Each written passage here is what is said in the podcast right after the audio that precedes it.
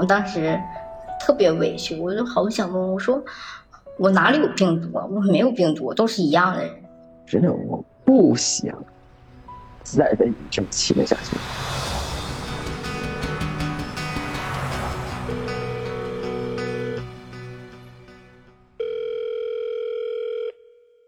你好，这里是微光斯坦尼。和平中学校园欺凌事件被曝光之后，引发了舆论的高度关注。昨天上午，和平区人民法院对该校园欺凌案件进行了宣判。犯罪时未满十八岁的被告人唐某被判处有期徒刑。生长在光明里的人，即便面对黑暗，也会想到光明；而生长在黑暗里的人，即使有一天遇到光明，也会永远记得黑暗里的痛。在悲伤逆流成河里，这句话给我留下了极为深刻的印象。校园霸凌一直都是我们关注却难以根除的问题，这个问题在性少数群体中则更为频繁地发生着。今天我们邀请到了几位有着不同被霸凌经历的性少数群体的朋友，来分享他们的故事。除了加强教育惩戒之外，也建议有关部门可以推进专项立法，通过教育和法治共同守护校园安全。我叫小闪，我今年十六岁，然后在读专科学校。呃，我记得是在我小时候是很喜欢玩那个女生的玩具吧，就是。然后在二年级的时候，我们班就有好多男生还有女生就在我背后叫我那个娘炮、人妖什么的，当时我又不太知道这些词代表着什么意思，然后我也不太在意。是到后来我上了五年级之后，他们就越发的过分了，就开始那个就把我拖进那个女厕所，然后和老师说我是变态，我进那个女厕所什么的。然后我叫家长之类的，然后你就当着那个全班同学的面就开始那个扇我巴掌什么的。当时他们问我要那个钱，然后我说我不，我没有。然后他们就是啊，你没有，那那就是他们就把那个其他班同学的呃，比如手机或者那个重要的贵重物品，然后就放在我的书包里面，然后就说是就找老师说我偷东西，然后冤枉我。然后是在后来是，我记得是在我六年级的时候，去上厕所的时候就被他们从头上倒下一桶那个冷水来，然后，但是他们就开始那个，就叫很多人在门口看，然后就说是你看人妖出来了，呃，我们快跑啊什么的，然后当时他们就开始那个孤立我什么的，当时校园暴力这件事情，老师他。我和老师说了也没有人管，当时我也不太那个，呃，就是不太想上他的课。然后呢，他就把我喊起来，然后就，那说你看这个人妖，他不听我的课什么的，然后就那种把我拉起来，然后就扇我耳光，然后把我拖出来揍了一顿，就让我站在门口。上了初中，然后大部分男生他们都变声了嘛，然后我没有变声音。然后上学第一天，他们就在校门口说：“那个，你看娘炮来了。”然后还大喊说：“你配做男生吗？”当时是在那个每天中午都要那个去体育场跑操，然后就当众把我的裤子脱了，然后就是直接和那些男生说：“你看，他这是个人妖，他他怎么配做那个男生呢？”然后就给我取一些那个很多侮辱性的名字，呃，就比如刚。在初中的时候学的那个生物嘛，然后就帮我取了一个那个子宫，然后说那个娘娘腔你来了呀。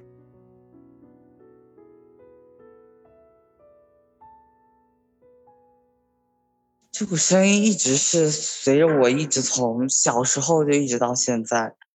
呃，上了初中之后，这股声音就一直越发的那种就越来越大。那段时间为了。不被他们说什么娘啊，然后就每天一下课就帮他们去那个当跑腿的，去那个小卖铺，嗯，到处买一些零食，然后来讨好他们。只是到初三毕业以后，其实是来了专科之后，才是我的噩梦真正开始的一个地方。我和两个男生分到了一间宿舍，我们宿舍里面就。还有几个是其他班的男生，然后那天我是去那个面试那个学生会，然后当时被那个我们宿舍的一个男生看见了，然后就回宿舍和我我们班这两个男生说，呃，我今天看到那个娘炮他去那个面试那个学生会了，然后就说哦，你看他配吗？呃，一个人妖之类的。然后我和现在我玩的还可以的一个女生说了我的那个取向，当时她说很好啊，没有什么的。然后在我背后，他就和那个全班人都说哦，你知道吗？他的取向是什么？呃，然后就叫几个女生，然后就当着我的面说，呃，你你就是像个女生一样，你喜欢男生，这不很正常吗？呃，然后就找一些那个照片，然后或者是视频，然后就跟我说是，然后你不是喜欢吗？快看啊，你喜欢他吗？但是我就很害怕嘛，然后我也不敢跟父母说了一次，然后我就说过我想要那个转学，然后但是我我父母就说是那个，那为什么别人只欺负你不欺负他们呢？那肯定是你自己的原因，你肯定要找从你自己身上找这些。然后从那次以后，我就没有和他们说。五岁那一年，就是那一年，然后就经常被父母骂，就是那个拿那个电线，呃，还有那个皮带打嘛，然后就打的满身都是伤，血迹，然后就不太敢和他们，就是敞开心扉那种和他们说。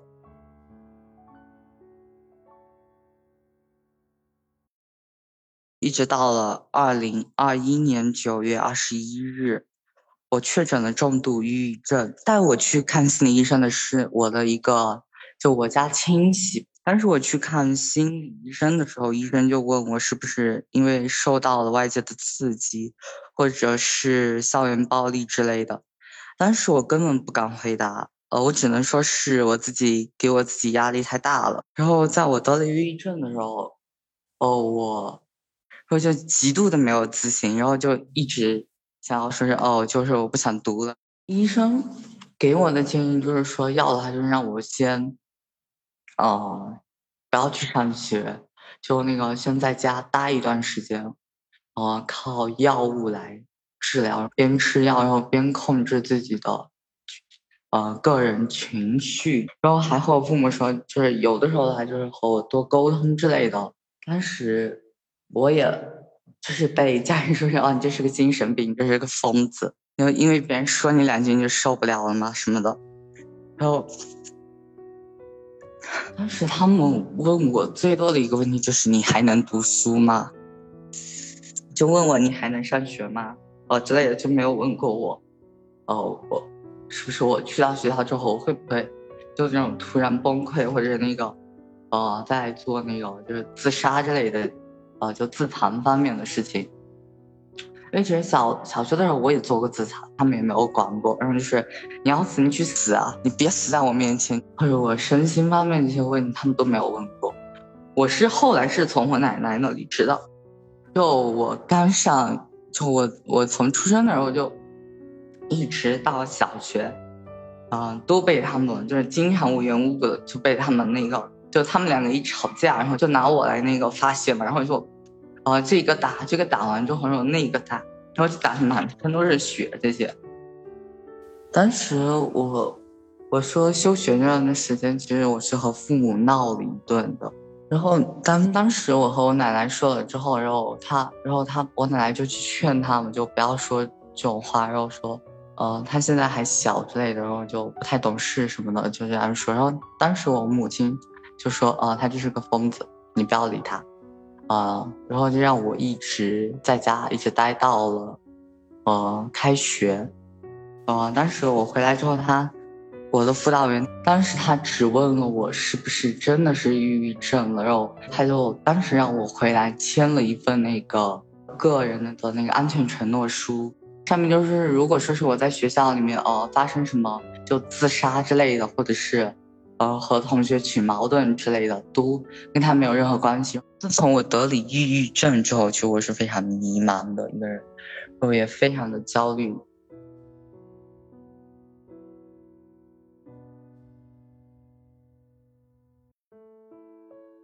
然后我现在打算就是先把英语学好，然后多看一些书吧，然后等我毕业之后就去考本科。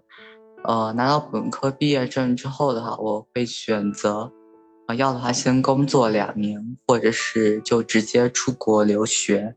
不太想要在回忆那一段时间，因为我更希望我的未来能够就按照我自己的信念来吧。但前提是我自己必须要让自己变得更加的就强大，然后更加的成熟，在生活上面或者在人际关系上面遇到的一些问题，就是。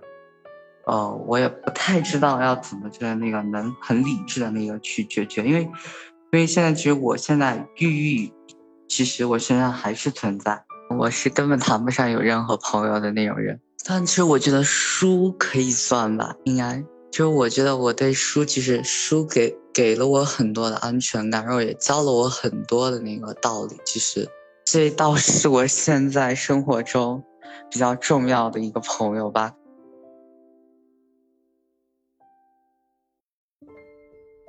比校园霸凌更残酷的，莫过于家长和老师的无视。本希望从他们最信任的人那里求得帮助，没想到换来的却是冷漠、嘲讽和指责。小闪的经历让我不由为之唏嘘。很多时候，压倒受害者的最后一根稻草，不是施暴者，而是那些无动于衷的旁观者。在那个仿佛被所有人抛弃的世界里，有太多人寻找不到活下去的希望，而选择结束自己的生命。小小鱼是我们上一期节目的嘉宾，上期我提到他的童年是不幸的，但没有过多展开。今天将让大家听到他至今依旧历历在目的那些过往。啊，我其实从小被欺负到大，被孤立到大。从幼儿园的时候，就是大家欺负我，然后小学的时候被大家欺负。然后初中被欺负，高中被孤立被欺负，到大学也一样。甚至在社会上，哎，咋说呢？就一直都觉得自己是在一个伸手不见五指的山洞，没有任何光亮照进来。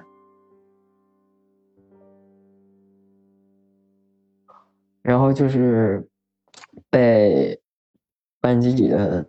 同学们欺负我，也不知道为什么，他们是喜欢欺负我，经常把我给打哭。小时候大家都觉得那玩儿我能记得是小学的时候，小学、初中、高中这三个阶说记忆比较深刻的，他们是看着我面善，觉得我好欺负，经常找我下手。我是记得，我记得他们所说的一些挺恶毒的话语，说我是傻子、娘炮。我想反驳，我是生过气，也找过老师，找过家长，但也没什么用。我该欺负的还是会欺负，该整的还是会整。比较难忘的应该是初中时候吧，被班级里头几个挺社会的小太妹欺凌过。她是我班里的人，经常就脏话连篇，跟着一帮姐妹出去鬼混，然后就骂来骂去的。然后我说：“你能不能不要这样？我跟你无冤无仇的。”你为什么要这么对我？脏话、殴打都有，他们觉得那就是社交方式，但在我看来不是，是赤裸裸的挑衅，赤裸裸的，用东北话讲就是叫撩子，就是有点像摸老虎屁股的意思嘛，觉得我是个纸老虎，好欺负来好情趣。就我老师反映过这件事儿，虽然说了，但他们还是背面加厉，最后当时是在我们老师的办公楼里。我说可不可以不要这样缠着我？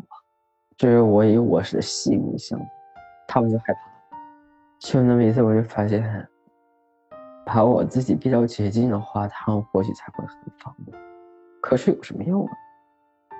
一次好使，下下次也不好使。除非说，我真的当时想不开离开这个世界，但他们也不会担责，他们就说。就是跟人家开个玩笑啊，就是简单的打个招呼而已啊。我不知道你有没有看过《悲伤逆流成河》里有那个女主角说那话，我怎么不记得我把食物泼到她的身上？我怎么不记得我揪了她的头发？他们觉得我挺好玩，最后我说不要再这么折磨了。我当时站在阳台上。我说，我说求求你放过我行不行？我真的我不想再被你这么欺负下去了。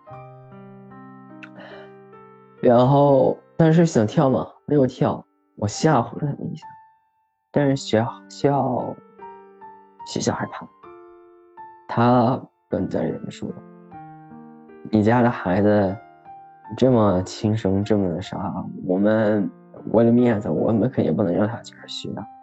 您看是怎么样？呃，他如果想正好回来的话，是可以让他回来的，要不然就转学。”就会手足无措，不知道该怎么办，甚至会变成像是，就会原地大哭，真的是不知道该咋整了，就像是走丢了的小孩子在路边喊着妈妈妈妈，就有点那样的一种心态。有一位校园霸凌受害者在遗书中曾经这样写下：“最悲哀的是什么？莫过于你连自杀的想法都说出来了，却没人信。”我很庆幸，小小鱼站在阳台的时候没有迈出那一步。在众多性少数群体被霸凌的案例中，女生绝对不在少数。金山就是其中一位。对他嘲笑、欺辱的，甚至不仅仅是同学，也包括老师。大家好，我叫金山，两千年出生，今年二十二岁。嗯，目前呢是在北京工作。我是从上小学开始吧。就是一直就是我自己理解的，肯定是被欺负的一个状态嘛。因为小学都是会有自我介绍的，我就是正常的介绍嘛，就是大家好，我叫金山什么的。完了之后没几天就有就有外号，就是呃，因为上了一次微机课，微机课有那个软件叫金山打字通嘛，他们就起出了一系列的那种外号，叫金山病毒、金山毒霸，说我们家肯定特别缺钱，特别特别想要钱。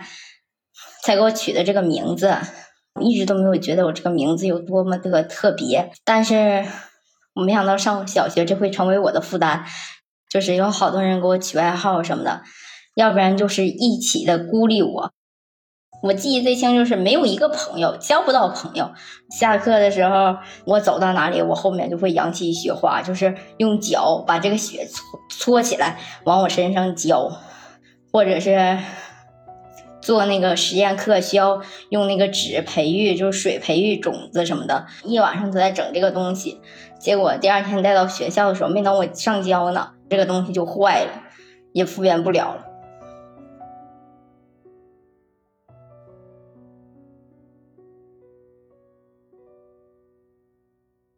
我的性格遇见外人就不敢说话，也特别腼腆。嗯，就是我小学一共是三个班主任，前两个班主任对我都还是可以的，最后一个班主任，我只能说，嗯，是我在小学最希望毕业的那一年，就是我希望马上就毕业，赶紧换学校吧，因为他就是之前有同学当面就是说啊，你金山病毒什么的，不要碰他，离他远点，他传染病毒什么的。他居然跟着一起叫，完了之后，哎呀，我得离他远点。就这个老师，我当时特别委屈，我就好想问，我说我哪里有病毒啊？我没有病毒，都是一样的人。初中的时候，我第一个班主任因为是刚接手我们班，因为他是英语老师，我英语成绩特别差，他好像是因为什么原因，就是说了一个英英文单词，但是我不记得，但是我们班所有同学都在笑。完了，有一个就学生就是品行还算比较好的吧，他跟我说，他说老师说那个英文单词是在骂你，说好像是当时我记得好像不是蠢猪就是蠢驴的意思，就是说有一些学生是有叛逆期的，就是会做什么，就是我在楼梯往下走的时候，他们会推我，或者是那个扯我的头发，冬天下雪的时候会把那个雪转成球放到我的。书桌堂里，完了我的书全部都会湿掉，或者是什么我要用的本儿或者是笔，在垃圾桶或者是垃圾撮子里出现。反正我也没有找出来，就是为什么这么多年我都没有交到朋友，或许真的是没没有情商吧。我是那种你对我好，我肯定会对你好，但是你要是对我不好呢，我。我就我可以不搭理你，就甚至说你对我不好，但是你有事儿求到我能帮到你，我还会帮他。如果我能回到当年，那个起我给我起外号的人，我一定会站在他面前问他为什么要给我起外号，我一定会把他领到他父母面面前问他父母，你你的儿子给我起外号，我希望他给我道歉。就每个人接受的开玩笑的点不一样，就是我觉得有句话我非常认可，如果这个玩笑对我来说是伤害，那就永远都不是玩笑。我就只能是感谢我妈妈吧。如果自己有能力可以还击的话，我真的希望他可以还击。但是如果没有能力还击，以后还要在这个集体生活下去，或者是会迎来他们更大的报复，那忍一忍又何妨啊？但是如果说忍一忍，如心里要是不健康或者是出现毛病，那就不要忍了，还击吧。反正我是因为性格不一样，我可以忍得下来，因为我觉得无所谓。我每天放学了见到我妈了，又是开心的一天。因为我觉得我妈说的一句话特别对，你管他们说什么呢？你伤害不到你。他们有一百张嘴，难道你能把一百张嘴都堵上吗？你又不是人民币，又不是所有人都喜欢你。就像有人说，有人喜欢太阳，那有人还觉得太阳刺眼的，那怎么办？对不对？人总要活的，难道就靠听别人的活吗？自己活自己的，自己觉得开心得劲就完事儿了。我这个人才二十多，但是我经历的事情特别多。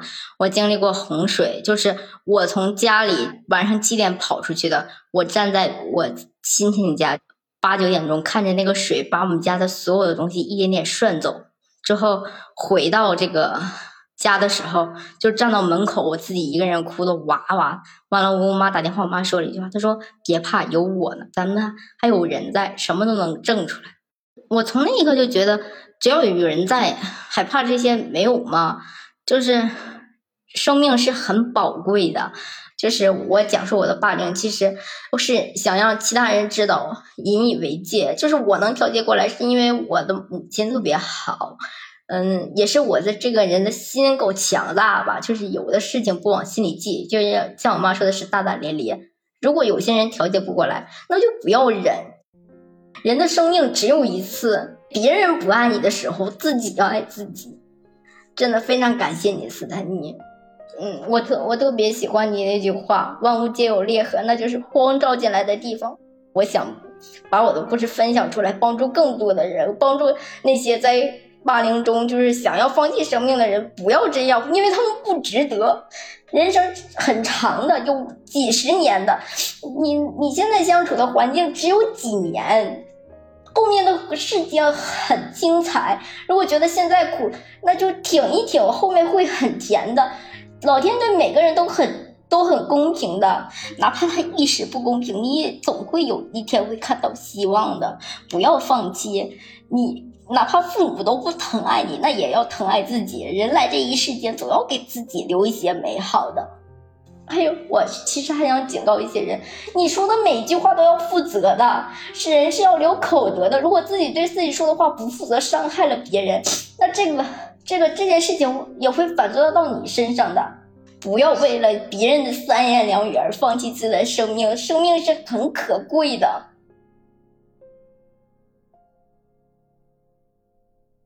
在最后呢，我还想感谢粉丝群里的。若思、小白、芒果妈和边姐、抱抱、小土豆、杨子、红红，还有欠饭，谢谢他们在我在杭州工作时最难的那段时间，我在群里发一些我的坏情绪啊，他们就容忍和包容，还有给我开导，尤其是我那段时间心情不好时的头像也比较阴郁。但是呢，他们给我鼓励，尤其是我说要换头像的时候，红红给了我好多的这种好看的头像，真的非常感谢他们。嗯，也希望我们可以一起努力，共赴十年之约。粉丝群里的人真的非常好，希望我们可以一起变得更好，共赴十十年之约。最后这段话是金山在采访结束以后发给我的。虽然同样遭受了同学甚至老师的共同欺凌，但好在金山有一个爱他的妈妈，有一群爱他的小伙伴，让他变得阳光积极，变得敢于说不，变得不再迷茫。在霸凌面前，有时候一个拥抱、一句鼓励的话，甚至一个善意的眼神，都有可能成为他们绝望时刻的一束光，哪怕只是微光，也足以支撑他们走出当时的黑暗。我们不是圣人，无法铲除这个世界上所有的恶，但或许多一次及时发现和制止，悲剧也许就少发生一次。愿所有的青春都被温柔以待。在下期节目中，我们也邀请到了几位勇敢和霸凌说不的朋友，希望可以帮助更多有着类似经历的小伙伴摆脱霸凌的阴影。你可以在喜马拉雅、小宇宙、猫耳 FM、网易云音乐、苹果播客、哔哩哔哩搜索“微光斯坦尼”来收听节目。如果你也是性少数群体的一员，如果你也希望分享自己的故事，倾诉自己的困惑，你可以将自己想要分享的内容用五分钟以内的音频进行简单介绍。投稿音频我们会严格保密，投稿尽量不要使用变声器。正式录制和播出我们会统一进行变声处理。音频文件请以“微光故事”加你的昵称命名，发送到邮箱“彩虹微光”的全拼 at 幺六三 dot .com，或者在抖音、B 站搜索“斯坦尼 Rainbow” 私信给我。万物皆有裂痕，那便是光照进来的地方。我是斯坦尼，我在这里等你。我们下个故事见。